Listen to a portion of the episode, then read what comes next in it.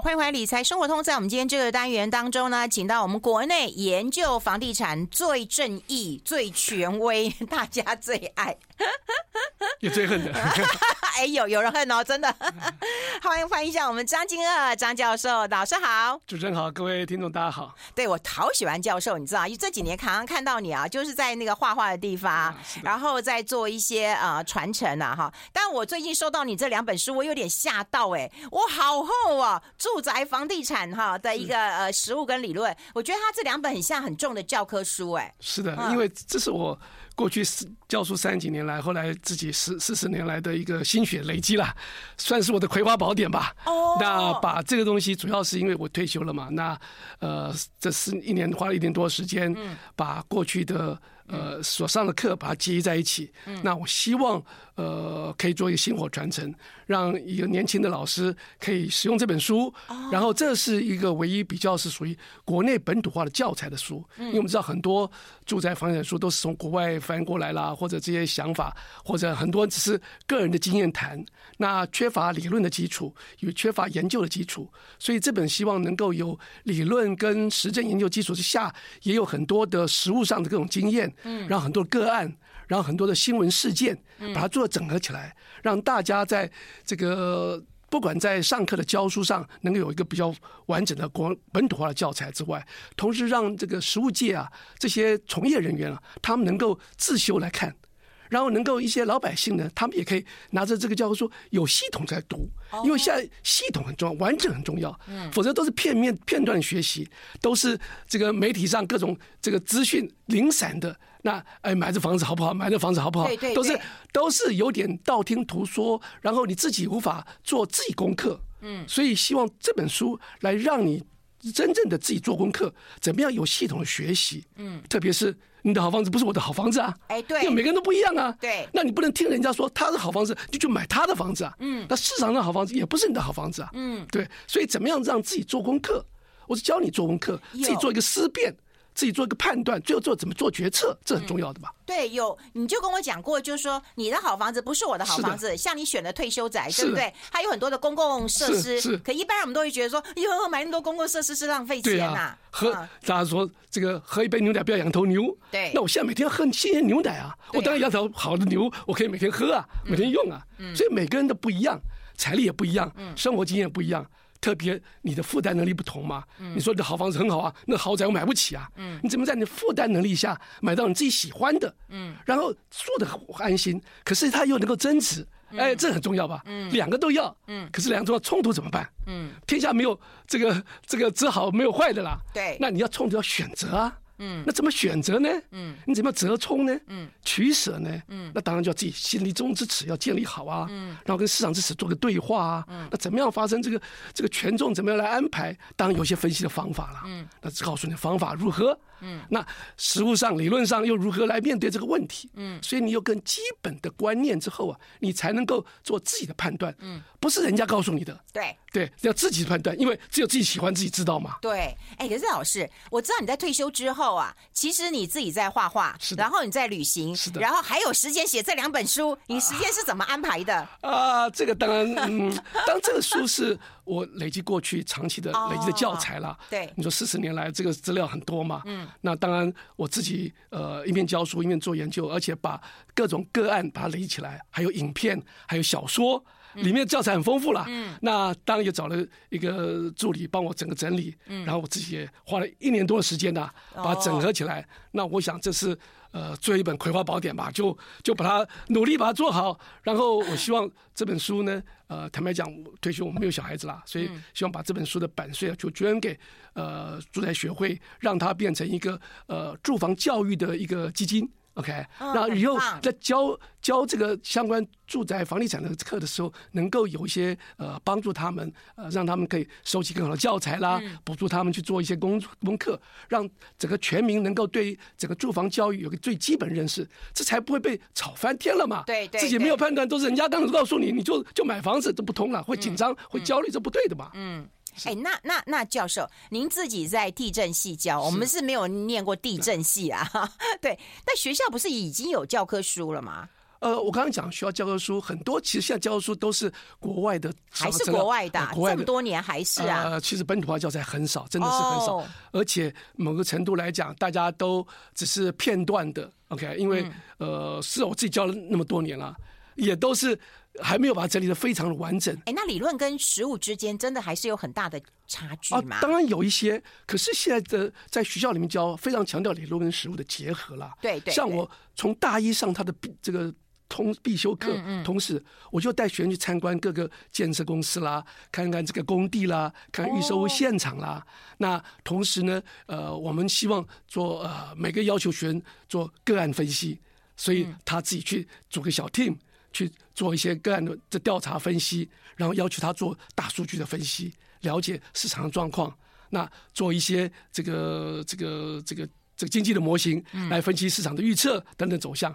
那当然从这里面，大家从理论实务中产生对话。嗯，那也希望他什么？不只是这个理论实务啊，我们希望他去从实事中，那做一些判断讨论。课堂上大家互相对话，那实事讲的对不对啦？或者这些讲法，那个个案是这个。叶佩文呢？还是事实上背后不是？你可以好好做判断嘛，对不对？所以你自己在理论实务上有可以不会受到只是这个网络新闻啊各种不同的这个杂讯所干扰到，那你就自己有判断，判断是很重要的啦，对不对？怎么做决策判断？那就要心中之尺怎么建立起来？嗯，要求你怎么从自己的居住史开始，每个人居住史你把它写下来。嗯，我要求特别上课的同学。你从出生到现在，你的居住史做住了几个房子？每个房子你的感受如何？喜欢的哪哪些地方？不喜欢哪些地方？然后希望上完这课之后呢，你可以做。哎，你从现在到未来，你喜欢的房子跟不喜欢的房子大概什么？所以你才会有这样的想法。哎，我也好想写我的居住史啊！没错，没错，很应该的。啊，真的，真的，休息一下，才可以做点努力吧。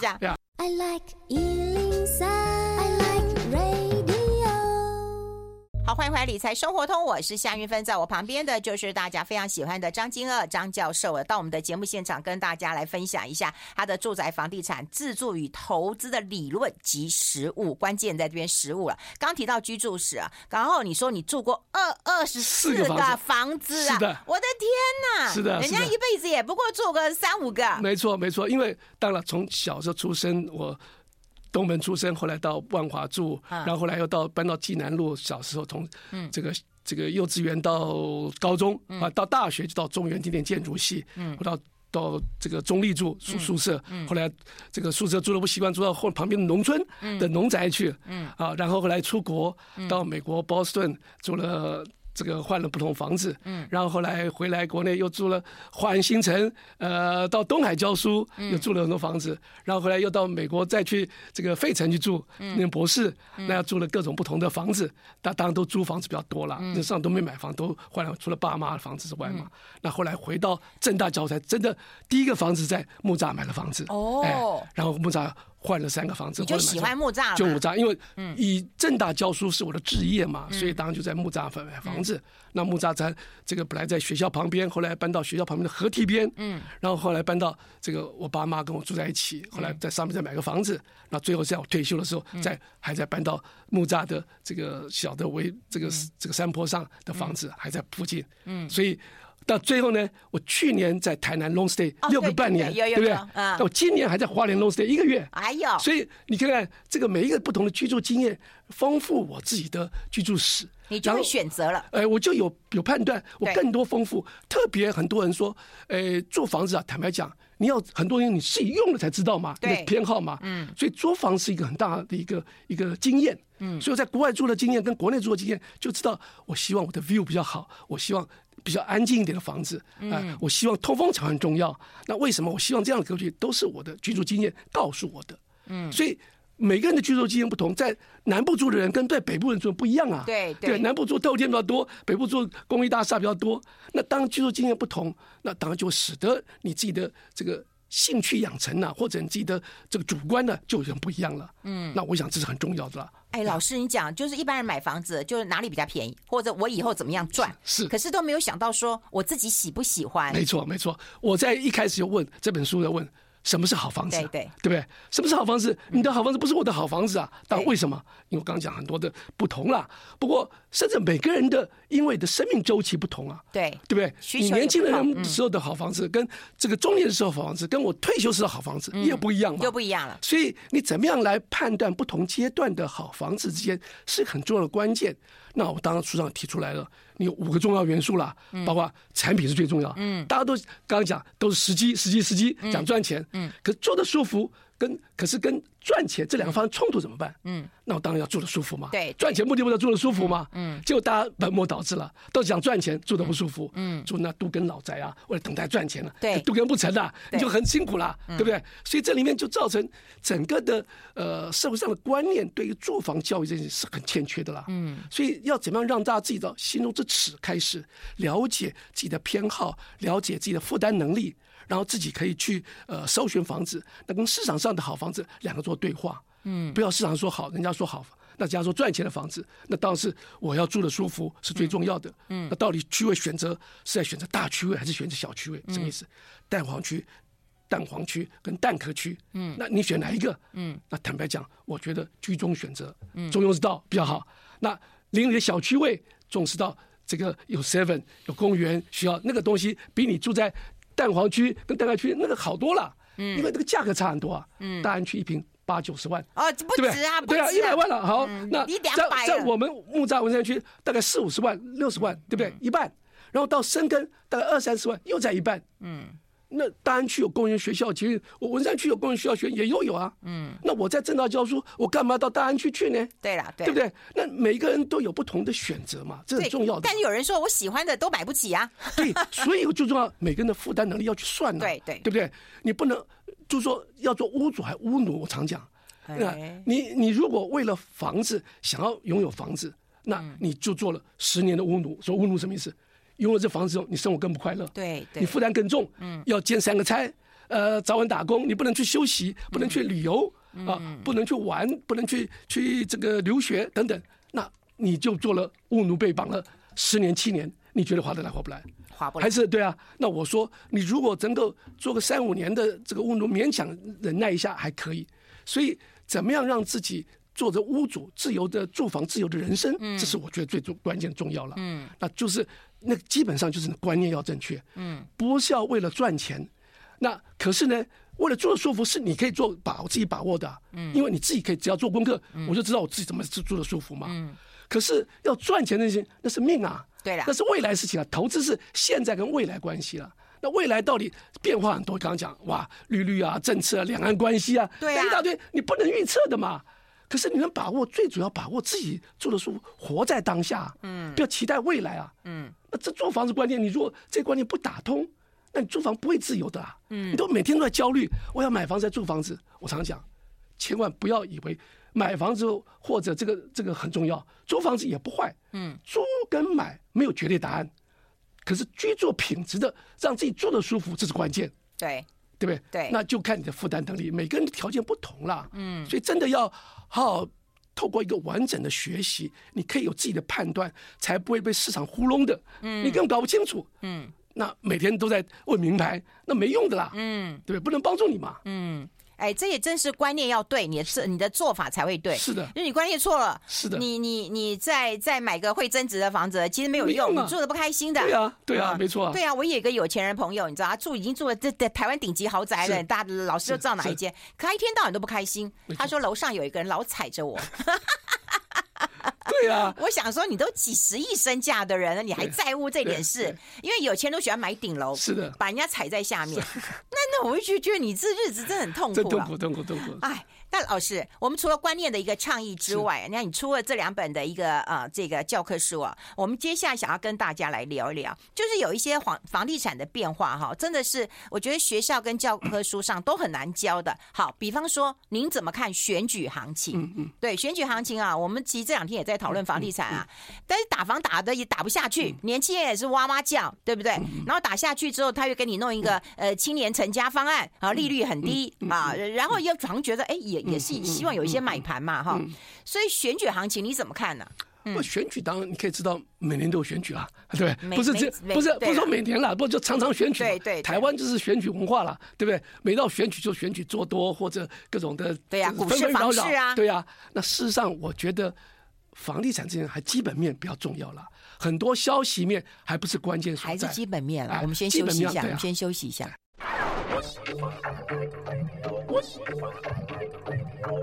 好，我们持续跟我们国内啊这个研究住宅呃居住正义的权威哈，这个张金和张教授来聊一聊。刚刚有提到就是选举，你觉得还是要基本面了哈。那台湾经济你说说强不强，说弱也不弱，对。对那房价你说就是不上不下的，对。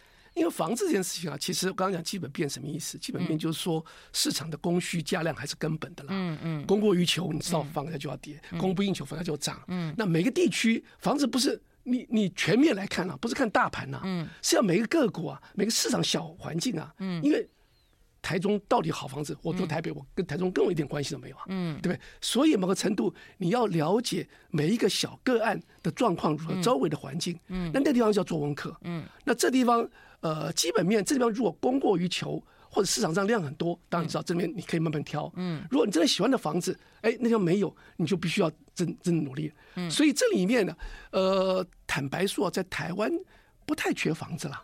对对，真的不缺，真的到处都有房子，你放心好了。嗯，其实我觉得年轻人有时候也不要那么焦虑了。坦白讲，爸妈都很多房子了哈，等 等房子。现在大概年轻人都不用太焦虑，因为他在等爸妈的房子。对对对。所以当然有时候你会觉得说，哎呀，大家怎么看这个房地产市场？特别年轻人，当年轻人要奋发图强、自立自强啦，不能靠老爸老妈啦，对不对？这是有骨气是很好的。可是我觉得，因为台湾的房子，坦白讲。供过于求是很清楚的，嗯，晚上不点灯的房子还是很多的，对不对？当盖不好房子也很多，嗯，好的房子也不是想想太多，嗯，可房价很高也没错，嗯，可是因为你在某个程度上来讲，慢慢随着市场上供过于求情况力量越来越强，整个市场的这个整个政策的导向啊，都让市场越来越正常化，嗯，所以正常化什么意思？就是你看。囤房税也要慢慢出来嘛，大家晓得。平点条例二点零，就是说让你不要投资炒作，对，这个越来越减少嘛。嗯，那大家在资讯透明上越来越丰富嘛。嗯，那我们对价格上，我们有做提供的好实价，就是你大数据可以知道你现在房子价格多少钱呢？嗯，对不对？所以价格也骗不了人啦。嗯，对不对？所以在某个程度上，你自己越来越可以透过大数据的分析，透过市场的制度健全，然后透过你自己的呃个案的评估。当然，你要自己学会一些方法了，这很重要嘛。你要看书了，不看书是不行的啦。嗯，好，看书看书。所以这样才能够，我说基本面了解之后，那外在的纷纷扰扰，包含着两岸关系，对不对？你也做不了决定啊。对吧？那你干嘛为了这个东西就说哇，等这个两岸搞定了我才才买房子，而不是而且房地产你也带不走。对对，没错。那当然，另外一个是说选举这种纷扰，什么青年方案这东西，那都是小甜头了。坦白讲，你也不应该为了这个决定要买或不买了。当然，那个房价会因此有所小的波动了。不过，真的好的房子也不会因此而波动太多了，对不对？这不好方式当然会有大幅大的。所以你要判判断能力什么？找出你自己的好房子、好的建商、好的产品，绝对不要为了价格买房子。还是回到关键，产品买房子。而产品不只是产品哦，还要注意到那管理维护买房子。因为最后是住房子啊。嗯。那产品很好，可是邻居不好，管理的不好，你住的很痛苦啊。嗯。对不对？嗯。那问题怎么样知道管理的好不好呢？嗯。大社区现在绝对管不好的啦。嗯。超过这个五百户、三五百户房子，你不要想它，大家。